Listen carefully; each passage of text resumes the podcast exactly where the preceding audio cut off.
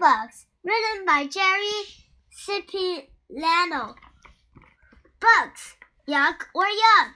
Years ago, Japanese restaurants in the United States introduced people to sushi. These dishes made of rice and raw seafood made many people think yuck. Today, sushi is sold all over the country, even in supermarkets. Another kind of food is now starting to show up in the United States insects.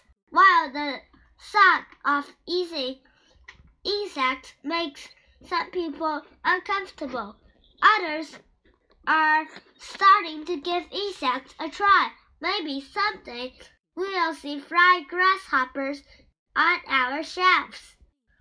Good for you foods. People all around the world have been eating insects for thousands of years, with a, and with a good reason. Many insects are good for people's health. In some parts of the world, people don't have many kind, kind uh, many different kinds of foods. It may be difficult for them to get the nutrients they need. Insects have large amounts of protein.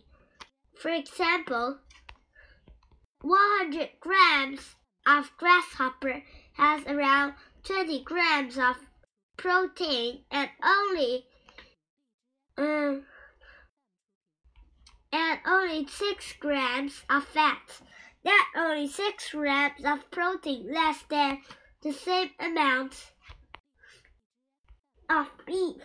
Termites and some caterpillars are also a great source of iron, and crickets are high in calcium.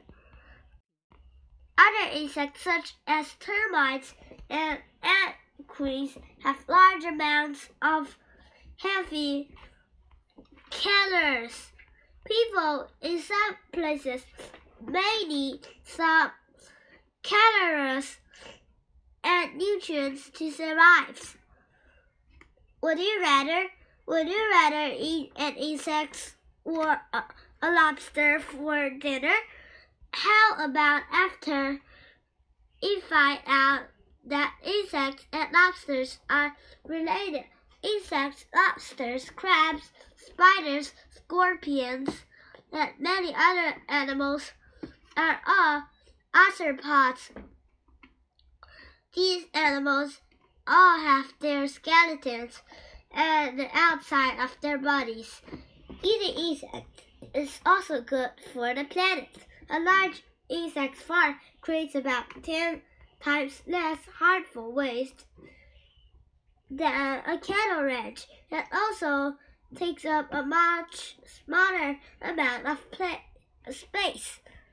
Although people eat insects in many places, it is still not very common. However, it is more common in these places than in the United States. But served around the world. Thailand. In Thailand, some outdoor stands sell crispy fried water bugs people add sauce just as we might put mustard or ketchup on a hot dog. Uh, other people snack on grasshoppers and bamboo worms.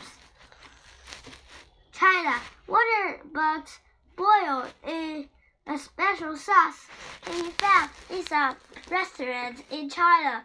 The bugs and sauce are served over rice.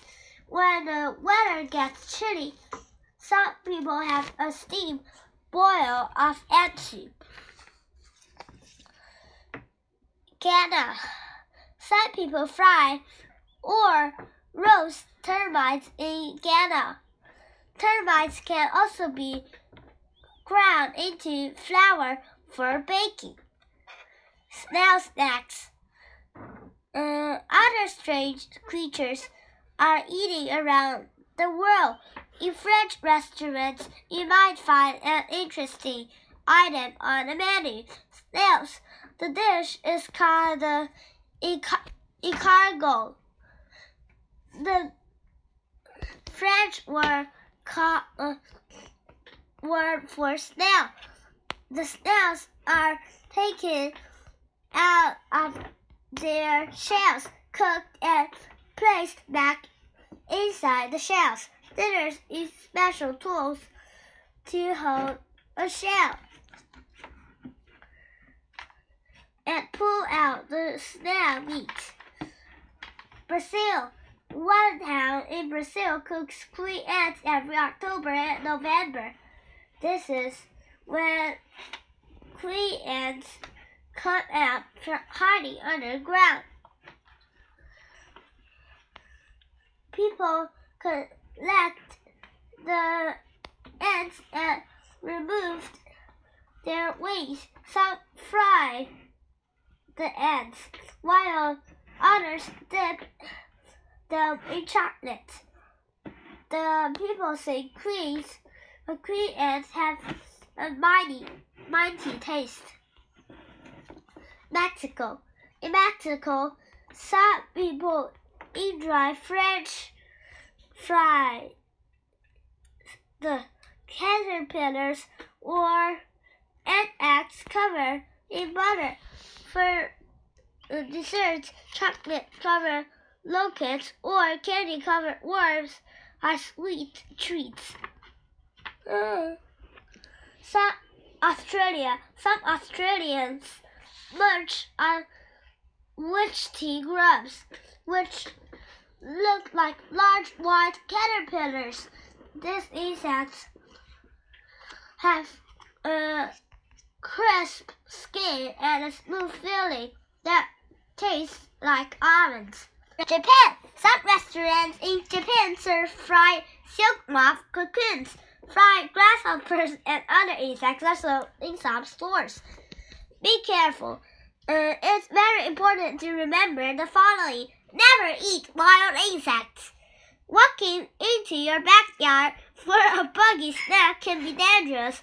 Insects that live outside can be covered with stuff that might harm you if you eat it. Also, some kinds of insects are poisonous and can make you very sick. People who cook eat insects should be careful to buy them from farms.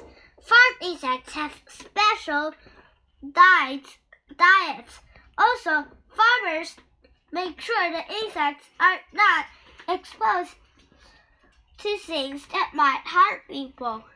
In the United States, the best way to find edible insects is on the internet. People can find live insects, meals made with insects and tasty insect recipes. Let's start cooking. David George Gordon, a, a chef from Seattle, Washington, wrote a wrote a Eat a Bug cookbook. People like his pasta with six-legged meatballs, which are made with crickets. Other favorites are fried tarantula and white chocolate and waxworm cookies. Gordon believes that eating insects is a better way to get uh, protein than eating a chicken, cows, or pigs. Insects are cheap and easy to farm in plant fish tanks. They do not harm the environment. For this reason, people may be uh, the food of the future. Can you swallow the idea?